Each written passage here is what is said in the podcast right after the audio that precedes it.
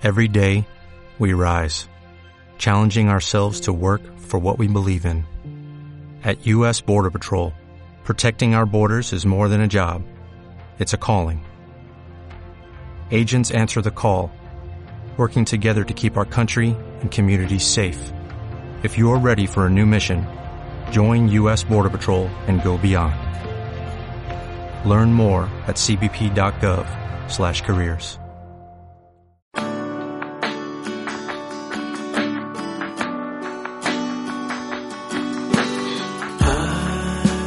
Silencio.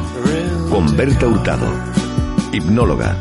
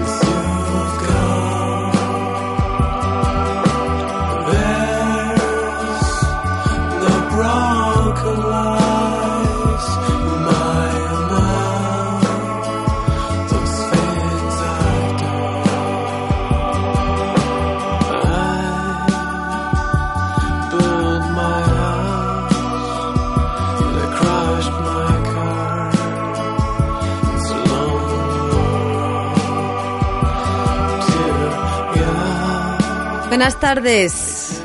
Como no, una semana más con todos vosotros. Y hoy vamos a hablar de... Pues buenas tardes, una semana menos, por empezar llevándote la contraria. ¿Cómo no? Y vamos a hablar de, de, lo, de una de las aficiones que puede interesar o endulzar nuestra vida, como es la literatura. Muy bien.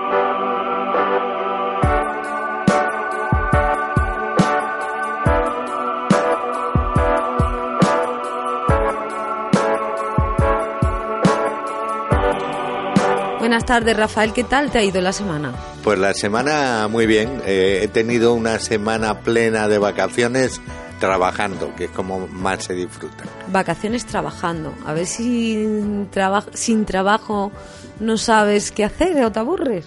Bueno, depende de la paterner que me acompañe en ese momento. Siempre hay cosas que hacer. ¿Qué tal te lo has pasado que has estado en Soria? No he estado en Soria. Ay, perdona, en Zaragoza. Eh, me he equivocado. ¿Qué me has contado de Soria antes? ¿Qué me has contado de Soria? Que he estado en la Asociación Soriana de Zaragoza. Ah, vale, vale. Yo Porque soy... además, según me han comentado, en, en, Zaragoza viven casi más sorianos que en la propia Soria, que es una de, de las ciudades de, de nuestro país que se están quedando despobladas por falta de trabajo. Muy bien. ¿Y qué has aprendido allí? ¿Qué he aprendido en Zaragoza? Pues he aprendido iba a decir a bailar la jota, no me lo iba a creer nadie, pero he aprendido que hay muy buena gastronomía y curiosamente eh, las tapitas eh, no son tan caras como aquí, como en la Costa del Sol. No me digas. Eh, son bastante baratas, una cerveza y una tapa a un euro. Nada y aquí, más. Y aquí por un euro yo por lo menos no encuentro en ningún sitio. Claro que no. Bueno, pero también te han enseñado a ver el salto con la tarjeta y, y a, hacer la roba, y a ¿no? hacer la roba, o sea que, que vengo, como se suele decir, hecho un hombre. Eso está bien. ¿Cuál es uno de tus libros preferidos, ya que estamos hablando de lectura, ¿no? Que, por cierto, hay mucha gente que ha perdido esa costumbre, ¿no? O no tiene costumbre a leer.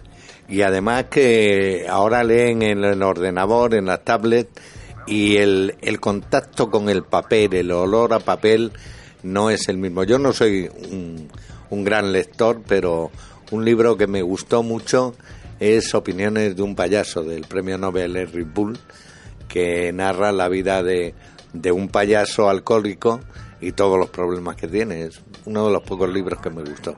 Bueno, bueno, como has leído pocos, tampoco se puede decir. Hombre, te puedo decir también una novela de Irving Shaw, Dos semanas en otra ciudad, que después hizo la película eh, protagonizada por Kirk Douglas.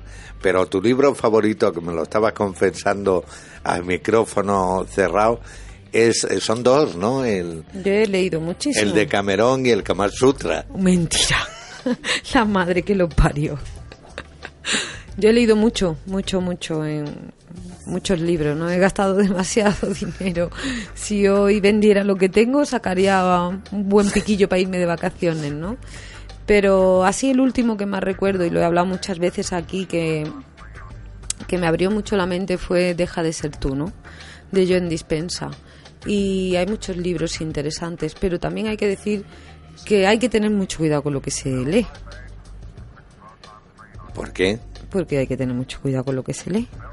Hombre, yo el otro día vi a uno que nunca había leído y le aficioné a la lectura y estaba leyendo con, con sumo interés un libro de instrucciones. Ah, bueno, mira. O sea que también se aprende algo. ¿Tú, ves- tú lees las instrucciones cuando compras un electrodoméstico? No, yo ni leo las instrucciones, eh, intento ponerlo que a veces hasta funciona y también tengo una buena costumbre que a lo mejor no es aconsejable, pero yo lo hago. Nunca leo los prospectos de, de cuando me mandan una medicina, porque si uno los lee, seguro, seguro que no te toman la medicina, Eso está claro. por todas las contraindicaciones que te ponen, etcétera, etcétera. Bueno, que pero a veces hay que tomarla, ¿no? Porque si tienes un dolor agudo o cualquier cosa, es mejor tomarla y- sin leer esos prospectos, ¿no? Que tú dices. Pero bueno, eso es otro tema y aparte, ¿no? Pero hay que fomentar a que la gente lea y lea cosas interesantes y además que ejerza esa parte del cerebro que a veces se queda un poquito dormida de poca actividad, ¿no?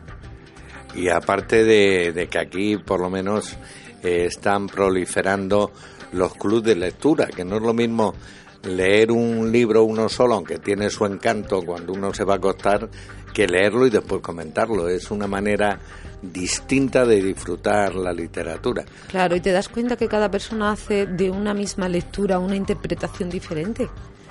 Y de la ¿Cómo lo misma acoplamos a nuestra vida, a nuestras experiencias, no? y de la misma lectura, tú misma puedes hacer una interpretación diferente según el momento Que que estás pasando. Que estés exactamente.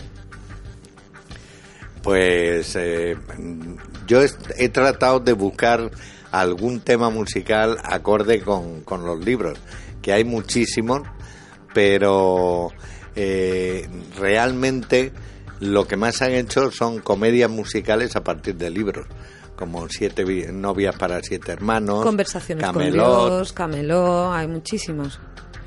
y, y después llevadas al teatro. El teatro es un- otra forma de literatura eh, que, que a la gente no suele cultivarla y yo por lo menos la encuentro bastante más atractiva porque te vas metiendo en los personajes, es un poco más engorrosa de leer. También hay un inconveniente, ¿no? Cuando lees un libro y luego ves la película, como por e- ejemplo Mensajes en una botella y tantos que hemos hablado, ¿no? Y que sabemos que hicieron películas, nos llevamos un chasco muy grande. Porque la película no representa lo que nosotros nos habíamos imaginado al leer. Porque el libro te da rienda suelta a tu imaginación e interpretación. Y cuando lo ves ya plasmado en imágenes, te habías hecho otra idea totalmente diferente del autor, del paisaje, porque entra eh, eh, esa fuerza, ¿no? De desarrollar, de, perdón, de desarrollar tu intuición, tu, tu imaginación, tus deseos. Por eso yo cuando hago las entrevistas a los escritores siempre les hago la misma pregunta y se quedan un poco cortados, por lo menos se lo piensan. ¿Quién te gustaría que fuera protagonista si tu novela se llevara a la pantalla? Y, y normalmente no lo tienen muy claro. Por, por eso, porque, porque a lo mejor el personaje que ellos han ideado no tiene un tipo concreto de un actor. Pero muchas veces eh, ellos relatan sus anhelos en la novela, aunque sea de ciencia ficción o extrañas, ellos mismos están redactándote su mundo interior, ¿eh? Todos, eh, Es todo curiosísimo, es como las están- canciones, ¿no? Escuchas una canción y, y puedes ver en el momento que estaba viviendo la persona, el autor de esa letra, ¿no? todo, todo autor está mm, de alguna manera disfrazando, pero también desnudando sus vivencias. Eh, bueno, O sus anhelos. Uno de los autores que recomiendo, ya que estamos hablando de literatura, eh, es un caso extremo, pero hay gente que dice que yo me parezco mucho en la vida personal a él, pero vivió la vida a tope, que es Charles Bukowski. Bukowski. que, que, estaba todo el día de juerga, todo el día con unas copas de más. Ah, por eso dicen que se parece a ti. Y sus relatos son realmente para disfrutar. Porque en la vida, lo que ayer la comentaba una amiga, que, que solo tenemos el, el momento, el, el momento momento. Cierto. Y la gente no se da cuenta de eso, hace planes eh, para vacaciones, para dentro de un año, para dentro de cinco años. Y se le olvida saborear ese segundo, ¿no? Que está aquí ahora. Aquí ahora el segundo, pues es una ilustración con música, ¿no? Vamos, ya que estábamos hablando de, de Don Quijote de la Mancha, vamos a ver la versión que de él nos hace Mago de Oz. Adelante.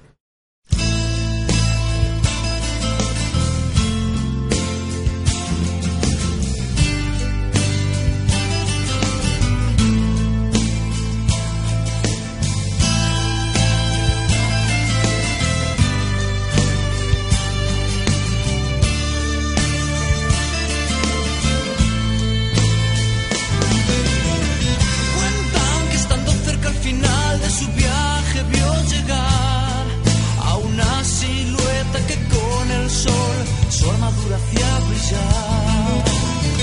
Cuentan que su rostro nunca vio, pero su voz anunció.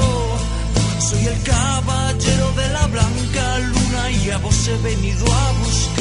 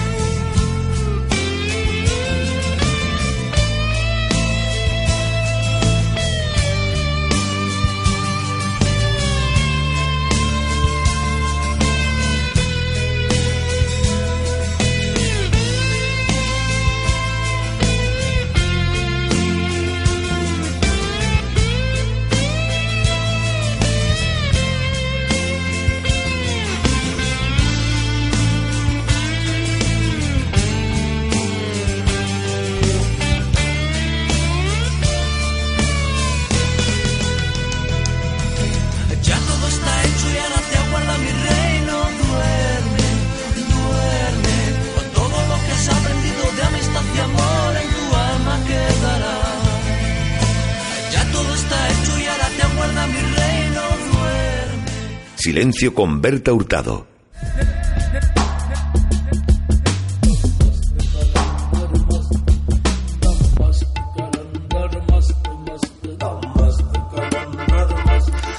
Rafael, me consta que tú escribes muy bien.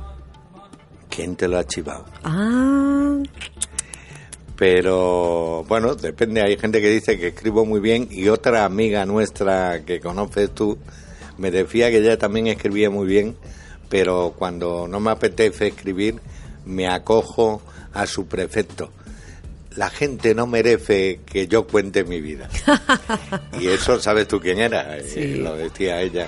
¿Qué te mueve a escribir? Me muevo a escribir eh, únicamente el amor. O sea, solo escribo cuando estoy enamorado. Como últimamente estoy en un periodo de no estar enamorado, pues no escribo. Ah, sí. Pero si yo te conozco a ti siempre enamorado. Ya empezamos con lo mismo. Bueno, ahora estoy enamorado del vivir, que, que es el pues. enamoramiento más difícil de, de tener atenciones con él. Porque te va a parecer una, una chumina, con perdón, pero tener atenciones con el vivir es darse cuenta de lo que uno hace en cada momento. Eh, lo que sin decíamos juzgarte. de vivir, sí, Sin juzgarte. Que eso es la meditación, aunque haya escuelas que dicen que meditar no es eso, para mí meditar es observar los pensamientos y verlos pasar, no implicarte con ellos, porque lo otro sería estar pensando, que no tiene nada que ver con, con la meditación. ¿Y cuando estás triste escribes?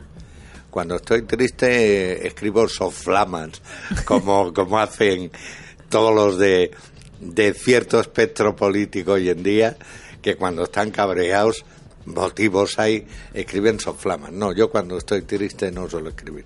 No, no, no, sueles escribir para que compararas las escrituras de la alegría o del amor a la de- del desamor o la tristeza, ¿no? Porque cuando estamos en un estado o en otro, escribimos totalmente diferente. Pues mira, me has dado la idea. Voy a, voy a crear un personaje que en vez de ser Ladislau Juvet, eh, le voy a llamar, por ejemplo, Fernández de la Canóniga. Y, y va a ser mi lado triste, que habéis Claro, también. y te vas a quedar alucinado.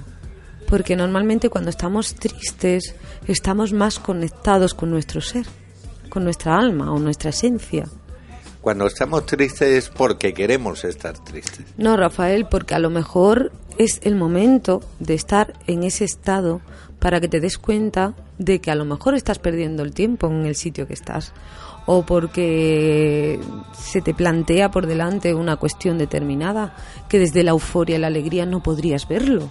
O sea, es un estado natural del, del ser y no pasa nada por estar triste. Pero yo he comprobado. No es algo negativo, es una oportunidad ver cosas que estando en otro punto no las podrías ver. Pero Lo que es quedarte ahí en esa carpa del dolor o del sufrimiento eternamente sí que es algo negativo, ¿no? No, es masoquismo puro y Exactamente. duro. Pero si tú te das cuenta, uy, hoy me he levantado un poco penosa, no sé qué me pasará, te da la oportunidad de conectarte. Y hay un ejercicio muy bueno que es escribir y la gente se cree que a lo mejor escribe mal o que lo que va a escribir es mm, una porquería, ¿no? Pero es muy bonito coger un diario. Yo, yo mm, tengo varios libros mágicos, le llamo, ¿no? Y a las personas que vienen a, a consulta les hago que escriban todos los días y que empiecen por cosas maravillosas, ¿no? Escribir, por ejemplo, cinco cosas a las que hay que darle gracias al día que han vivido, ¿no? Porque se nos olvida las cosas buenas que tenemos alrededor. Pero cuando van entrando más en la escritura, yo veo que hacen sus ejercicios, luego les pido que hablen con ellos mismos a través de la escritura, ¿no? Es como si se, y- y se forjaran un, un personaje diferente, que se lo inventen y que hablen con él a través de la escritura y que luego lo escriban. Y una vez escrito, que lo lean y lo relean y les va a hablar de sus anhelos, de sus tristezas, de sus alegrías, de sus sueños, de sus deseos. Es una técnica muy buena para algo- tomar contacto contigo mismo, ¿no? De alguna manera lo intuía que, que siendo gallega, como es tu caso, y me estás hablando de libros mágicos que tú los llamas, donde sí. escribes tus vivencias, tus pensamientos. Oye, una inquietud o una curiosidad, ¿dónde dejas la, la escoba? La escoba ya no hace falta escoba para volar. es invisible. No me llames bruja. No, yo no, te la has llamado tú misma, ¿eh? porque la escoba pueden ser la escoba que nunca deberíamos dejar de las ilusiones. Porque Cierto. la gente, yo creo Ha que perdido el deseo. aparca las ilusiones por comodidad, no porque no tenga deseos, sino porque le es más cómodo. o porque si no lo intento, pues, o porque se está inmerso en este mundo que vivimos del cual yo ahora estoy un poco mm, desorientada, Rafael. Me asombra tanto los sucesos que están apareciendo a nuestro alrededor que digo, Dios mío, ¿qué está sucediendo al ser humano, no? Una transformación, para, para cualquier transformación siempre es doloroso el cambio. Estamos... Pero, eh, pero, es que hay mucha agresividad por todos lados. Mira, fui el viernes a ver a Rafael, que me encantó, con 73, 74 años que tiene, cómo ese hombre lo ha dado todo en el escenario. No hacía falta decirle otra, otra, otra, y estuvo dos horas y media cantando sin parar y sin pedirle más. O sea, él ya lo daba de por sí, ¿no? Porque lo disfruta. Lo disfruta, mm, vamos, es una persona que me encantó porque es una persona que defiende su personalidad. Dan, y le da igual las críticas, ¿no? Y, él sabe quién es y, sabe lo que quiere dar y le importa muy poco el que dirán, ¿no? Como su canción que sabe nadie, ¿no? Y me encantó, o sea, era una persona tan enérgica, se veía que se cansaba y de vez en cuando se sentaba, pero seguía y seguía y seguía como mm, se estaba nutriendo de esos aplausos, de, de, su propia entrega, ¿no? Qué cosa más bonita. Y cuando salimos, después de estar muchísimo rato esperando poder salir de ese auditorio, porque tenía una puerta muy chica, había gente discutiendo en la calle por un taxi, con una agresividad que por poco si un coche lo pilla, pegándole golpes en el capó. Y yo le decía, estamos locos. ¿Qué está ocurriendo para, después de haber estado dos horas y media disfrutando, eh, eh, alimentando tu alma, porque es, la música te alimenta, sea una o sea otra, ¿no?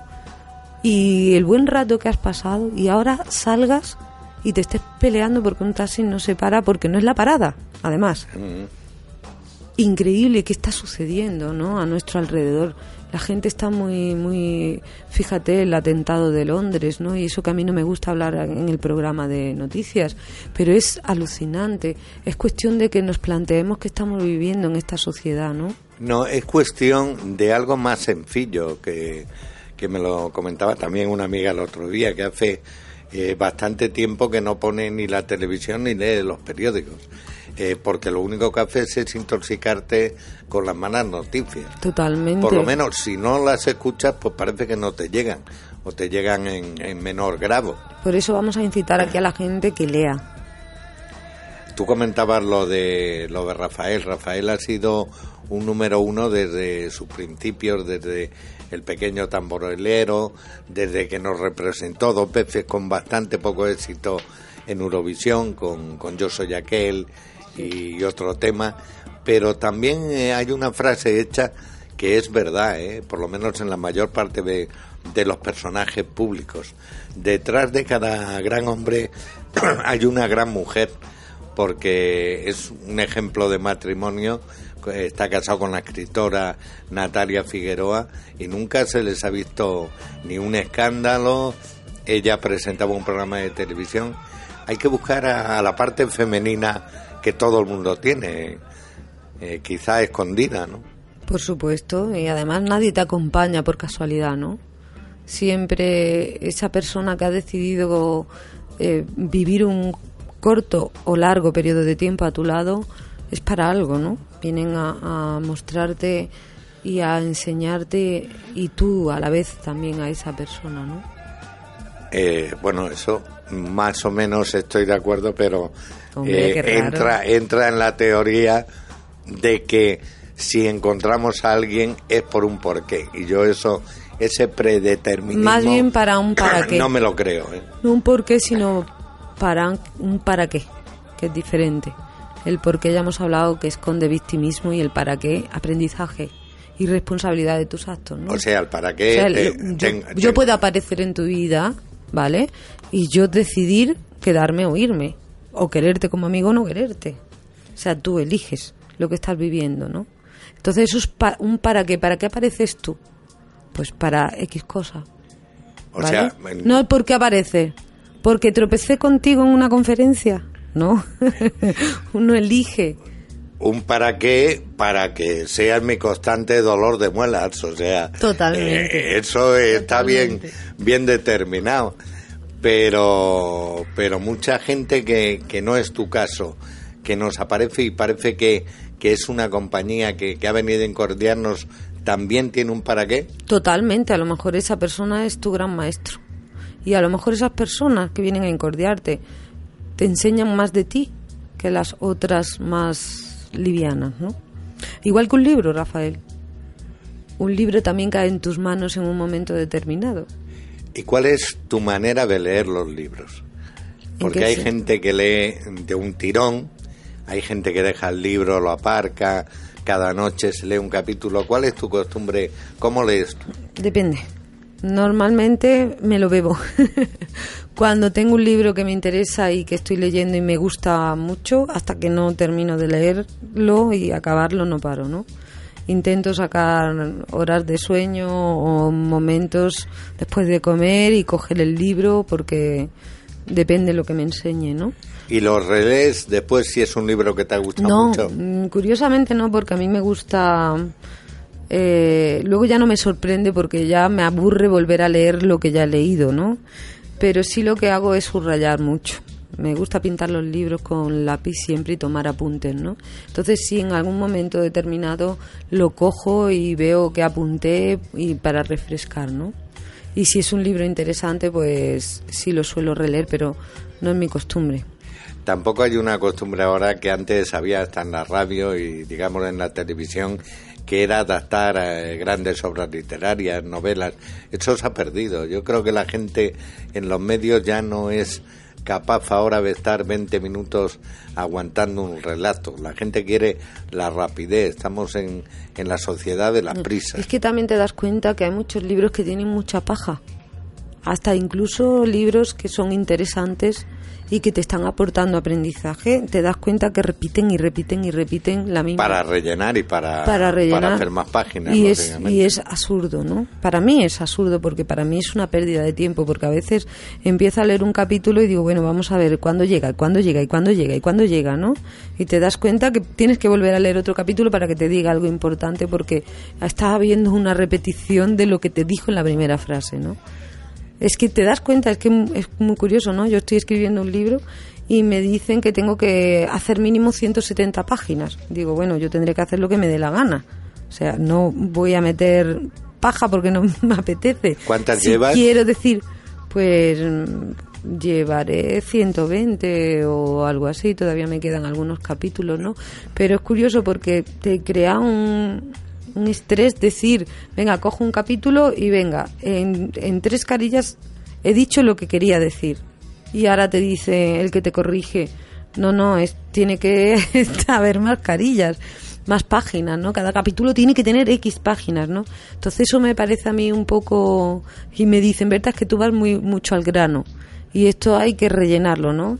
Y me parece muy mal, muy mal, muy mal, ¿no? Entonces sí me he dado cuenta, desde que yo estoy escribiendo el libro, más todavía de las eh, bultos llenos, por no llamarles paja en, un libro, ¿no? Y eso aburre mucho. Además que, que cada autor tiene su manera particular de, de escribir. Yo como he entrevistado y han venido al programa muchísimos autores, ha habido pocos que coincidan con el método que tengo yo, que empiezan a escribir pero sin tener un guion de cómo va a ir el, el argumento, que lo que vaya saliendo. Y es que la vida, eh, si lo hacemos más filosóficamente, tampoco tiene un guion, tampoco eh, sabes tú lo que nos va a pasar a salir de aquí. Podemos tener una mínima idea, una mínima pauta. Claro, pues hombre, depende de lo que tú quieras plasmar en ese libro. Tú, por ejemplo, que escribes muchas noches, ¿no? Y me mandas lo, lo que escribes o lo publicas en tus redes sociales. Veo que tú escribes en función de lo que has vivido ese día. Pero depende. Pero lo mismo me voy por los recuerdos al pasado y no tiene una continuidad cronológica que debería tener. pero- Exactamente, pero depende si tú quieres eh, expresar algo concreto en un libro, si es de ciencia ficción o si es un, para aportar algo nuevo que tú tengas en tus creencias, ¿no? Eh, es diferente. Entonces sí hay que plasmar una introducción, hay que una guía, un índice de cómo vas a ir soltando y haciendo que la persona tome conciencia de lo que estás hablando, ¿no? Por ejemplo, para ti, eh, en una palabra, eh, el sentimiento más importante que te gustaría dejar plasmado en un libro. El, el amor propio hacia uno mismo, ¿no? Está claro, mira, yo estoy hablando de, del libro sobre la dieta Menku y está basado en, en que comemos no solamente por necesidad física, sino para llenar un vacío emocional que tenemos dentro, ¿no?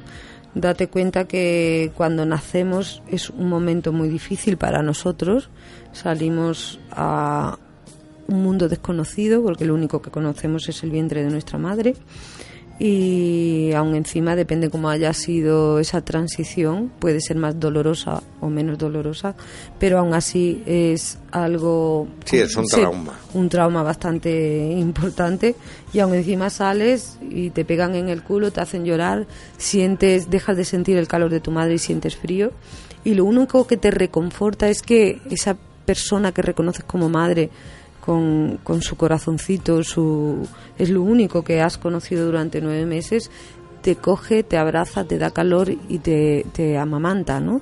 Te da esa, ese alimento y ahí es donde tú encuentras la paz y la tranquilidad, ¿no?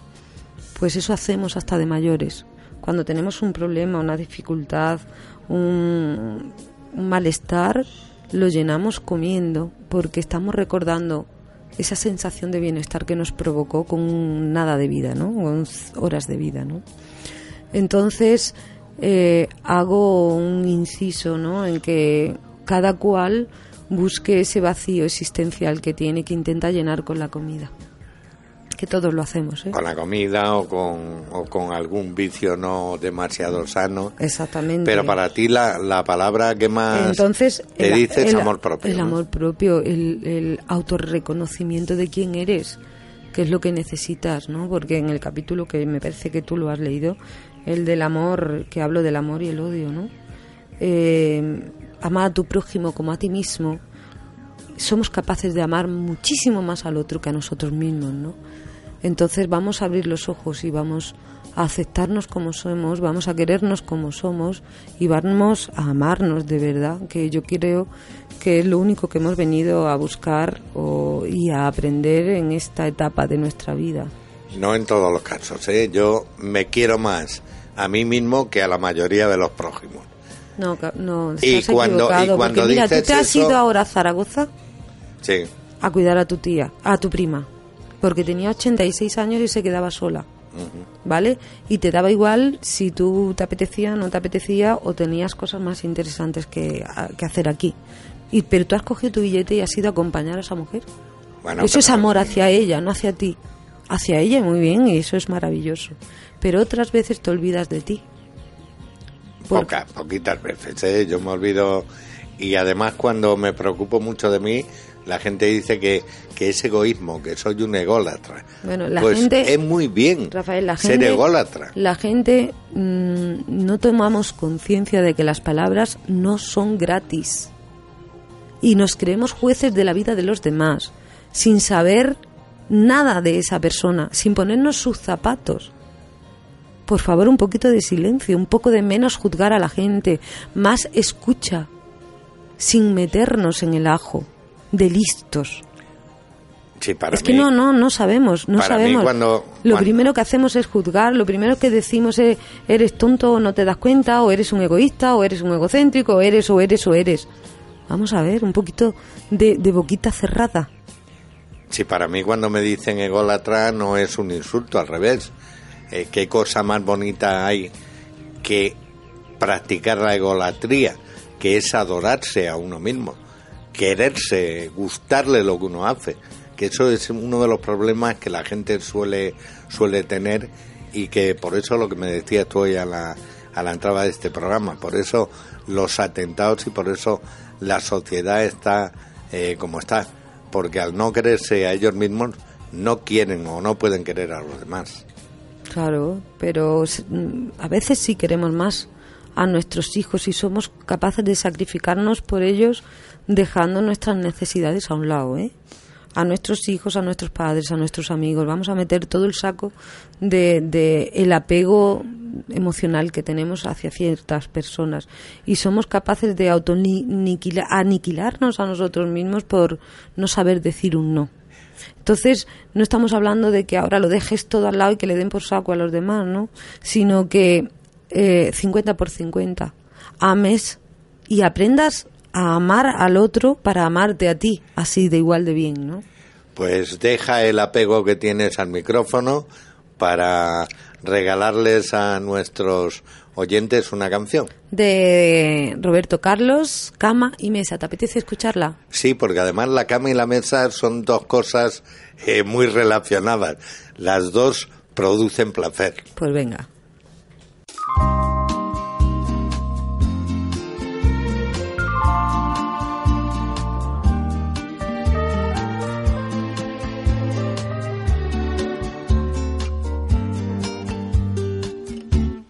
Quiero ser tu canción desde el principio al fin. Quiero rozarme en tus labios y ser tu carmín.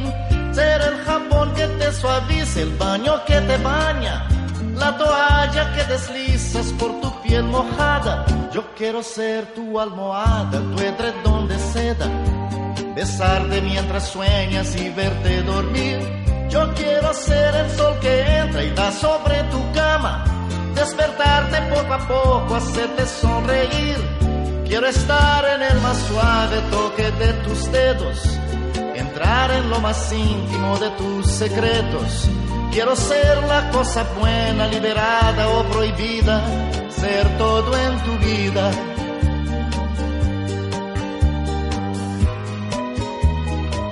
Todo lo que me quieras dar, quiero que me lo des yo te doy todo lo que un hombre entrega a una mujer. Y más allá de ese cariño que siempre me das, me imagino tantas cosas, quiero siempre más.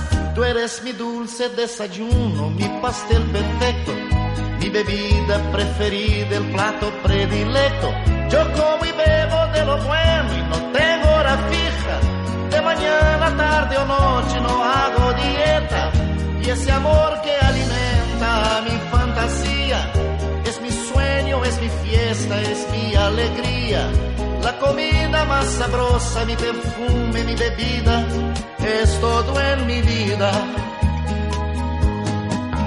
Todo hombre que sabe querer, sabe dar y pedir a la mujer lo mejor y hacer de ese amor lo que come, que bebe, que que recibe, el hombre que sabe querer y se apasiona por una mujer, convierte su amor en su vida, su comida y bebida en la justa medida, el hombre que sabe querer, sabe dar y pedir a la mujer lo mejor y hacer de ese amor que come, que bebe, que da, que recibe, pero el hombre sabe querer y se apasiona por una mujer, convierte su amor en su vida, su comida y bebida en la justa medida, pero el hombre que sabe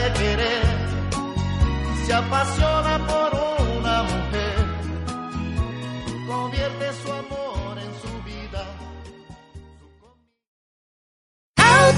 Autovisa. Tu Ford, en Autovisa siempre al mejor precio. Date prisa, ven a Autovisa, en Avenida de Velázquez 309 en Málaga y Juan de la Cierva 8 en Marbella. Rodéate de lujo y confort en pleno centro de Málaga. Hotel Boutique Nómadas, 14 habitaciones de confort y lujo, terraza lounge con vistas inmejorables, restaurante tradicional, ambiente cuidado al detalle. Hotel Boutique Nómadas, en el centro de Málaga, calle Guerrero 3 y Gaona 8. Hotel Boutique Nómadas, información y reservas 951 99 34 52. Literaria Online, llévame pronto. ¿Qué te pasa, Frodo? Pues casi nada, que vengo andando desde Mordor y me duelen ya los pies. Pues ve a darte un masaje. ¿Aquí en la comarca? No, insensato, en Estética Elizabeth. Centro Proiónico Estética Elizabeth. Estética tradicional y tecnología indiva. Masajes, pedicuras, depilación. 665-654848. Llama y siéntete mejor. Aquí o en Mordor. Ah, ahora sí, qué agustito.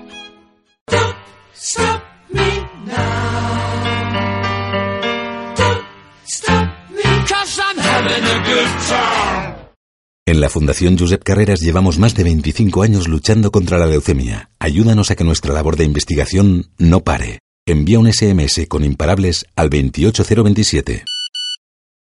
Fundación Josep Carreras. Hasta que la curemos, no pararemos. Coste del mensaje 1,2 euros. Donativo e íntegro. Disponible para Movistar, Orange, Vodafone y Yoigo.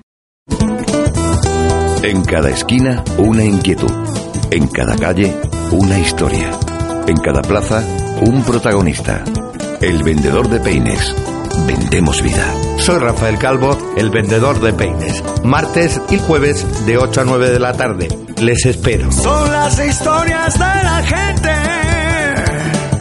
Te las cuenta el vendedor de peines. Silencio con Berta Hurtado.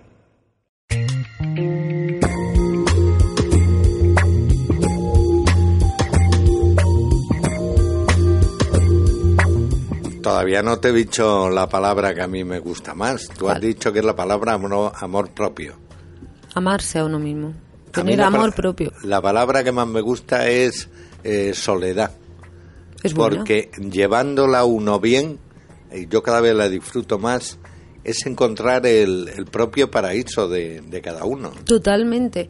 Cuando sabes estar solo contigo mismo y estás a gusto es porque has- te has aceptado. Entonces, toda aquella persona que aparezca en tu vida es para acompañarte, no para que tú te apegues.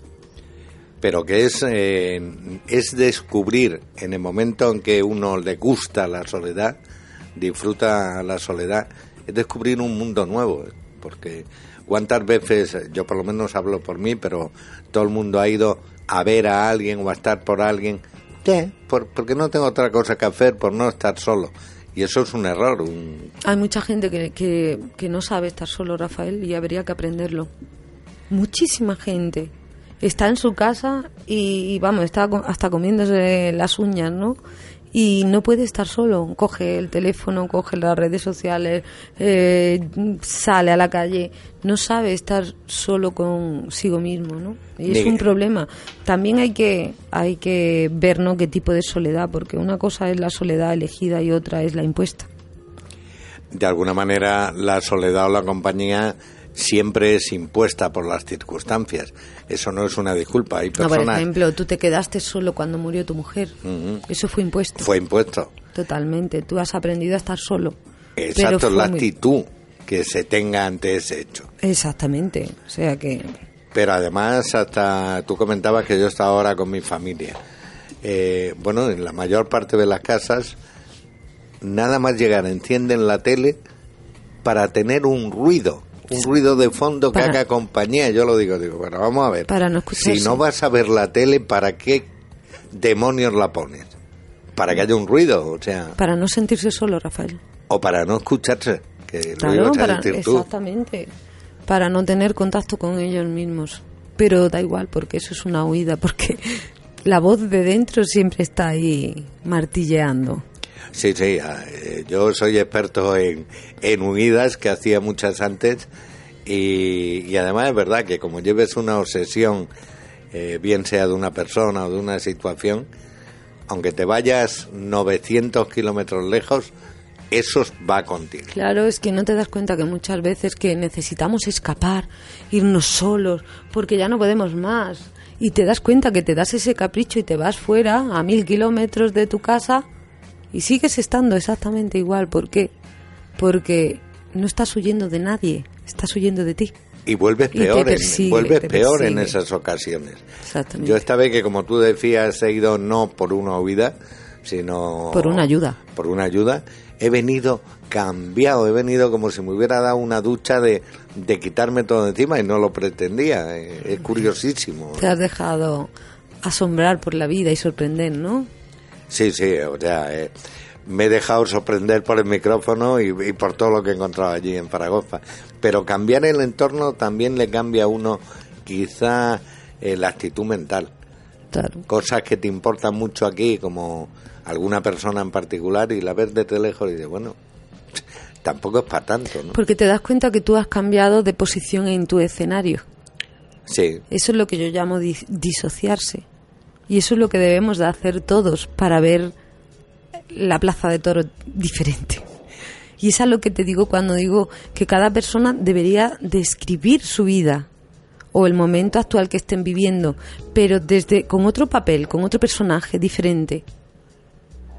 disociar la vida. Disociar, salirte de ti y ponerte en otra posición del escenario para ver otro, otra forma de, de, de ver lo que está sucediendo a tu alrededor o en ese mismo in situ, ¿no? Pero incluso aunque no tengas ningún problema, este ejercicio que tú estás diciendo, deberíamos practicarlo todos por lo menos Claro. que- cada dos o tres meses. Pero mira, no solamente es cierto, has puntualizado ahí muy bien, ¿no? No solamente cuando tengamos un problema, sino cuando tengamos un objetivo o un deseo o queramos hacer algo en concreto, que no tiene por qué ser negativo, sino también, oye, nos podemos llevar un, un mal rato de una sorpresa.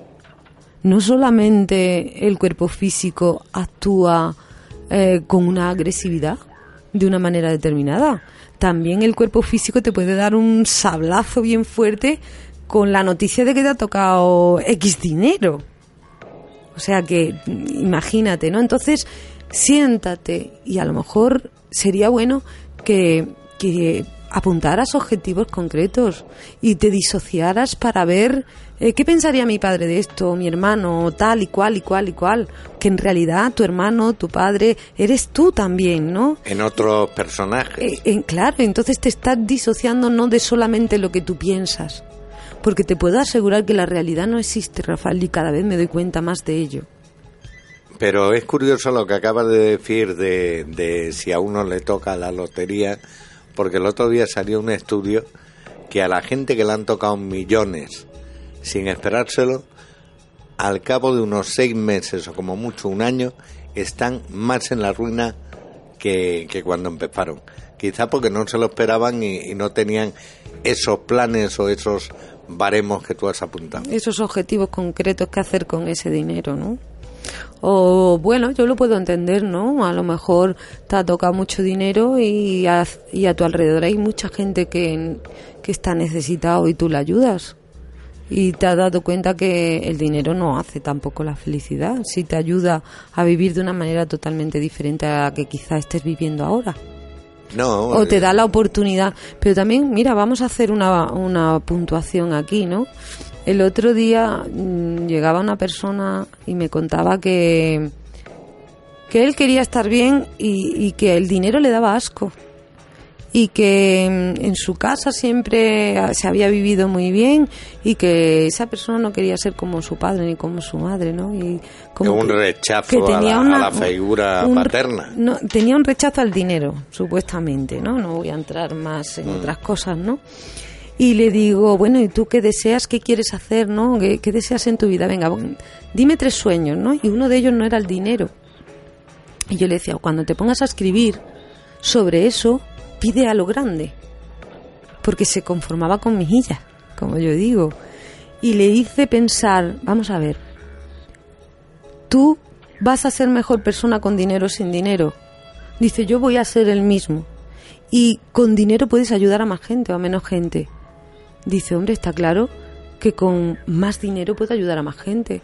Digo, entonces, ¿por qué tienes esa aversión al, al dinero y a pedir o a escribirlo en un libro?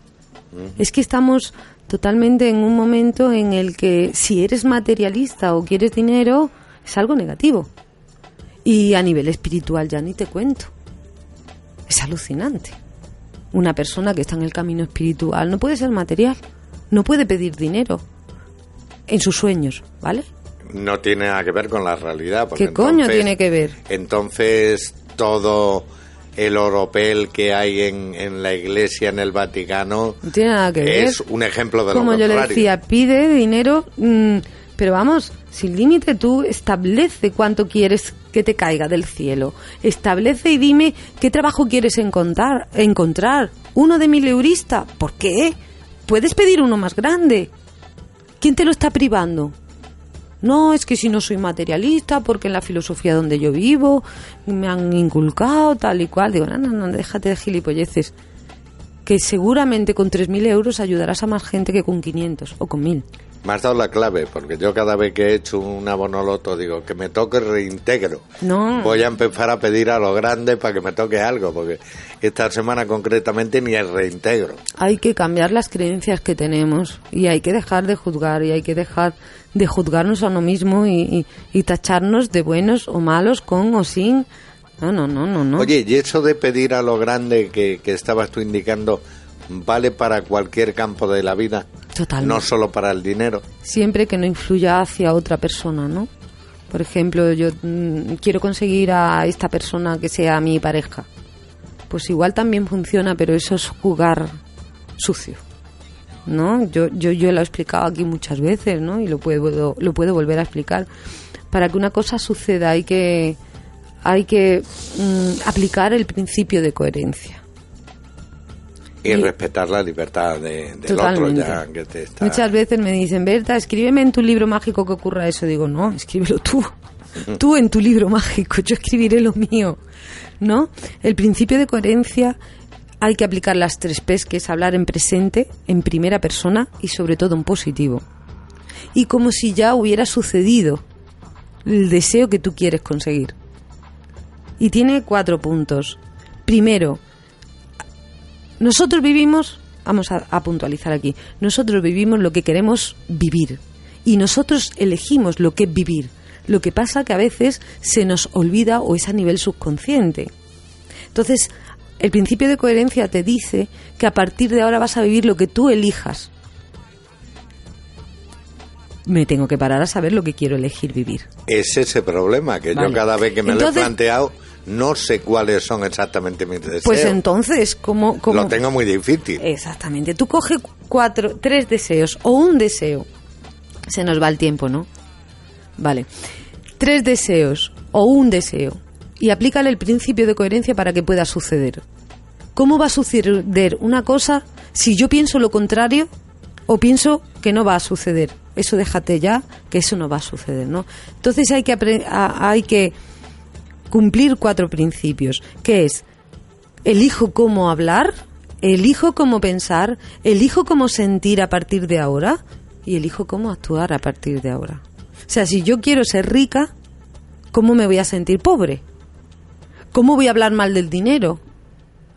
Estoy actuando mal y estoy hablando mal de esa cosa. Eso no va a suceder jamás en la vida. Y la palabra es un arma fundamental que a veces no tenemos en cuenta. Exactamente. Entonces, principio de coherencia. Elige algo, un sueño, un deseo, algo que quieras que cambie en tu vida o una o cambiar alguna creencia que ya está obsoleta y te está ahí dando pin pin pin o que te sientas culpable o que tengas miedo a un futuro mejor, lo que tú quieras y aplícale. Las tres P's, presente, en positivo y siempre en primera persona. Yo hablo de mí, no de ti. No, me gustaría, no, me gusta esto.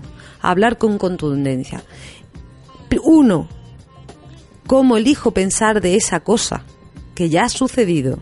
Dos, cómo elijo sentirme cuando eso ya lo tengo dentro de mí. Tres, cómo elijo hablar de ese tema con mis amigos, con mis vecinos, con lo que quiera. Y cuarto, cómo actúo. Pues verdad, como es mucho trabajo, me voy a dar una semana por lo menos para pensar y, y lograr saber qué es lo que quiero, porque el lío es que, que uno no sabe Cuando exactamente no lo que quiere. cuando no sabes lo que quieres, hazte una lista con lo que no quieres y lo que quieres saldrá paralelo. Ah, pues mira, va a ser un, un pequeño atajo. Venga, feliz semana para todos. ¿Y quieres dejar alguna canción eh, mientras nos despedimos? Pues teníamos otra, ¿no? De mocedades, ¿no? de mocedades, una dedicada a mi querida compañera Berta Hurtado, la llamaban loca. Ea, pues venga, esa está perfecta. Un beso muy fuerte para todos.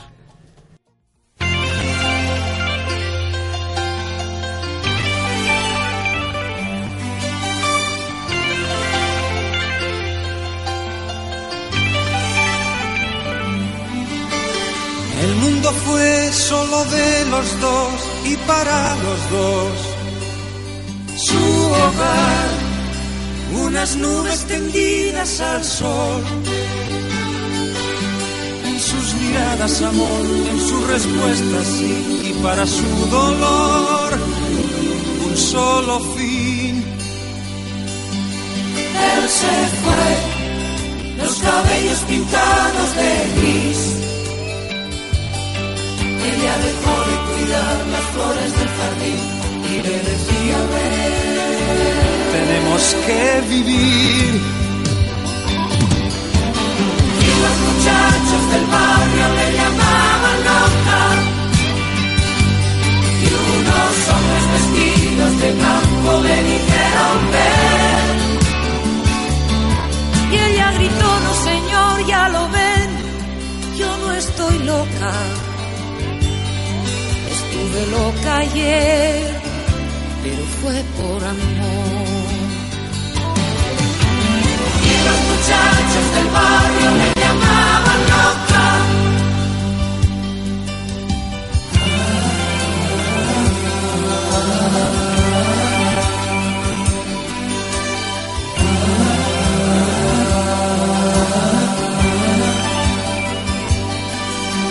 En el hospital, sol se la puede ver.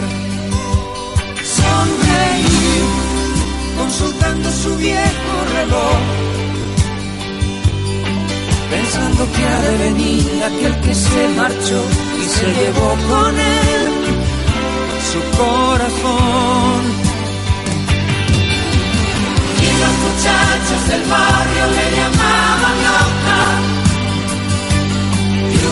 Unos hombres vestidos de blanco le dijeron ver. Y ella gritó, no señor, ya lo ven, yo no estoy loca. Estuve loca ayer, pero fue por amor.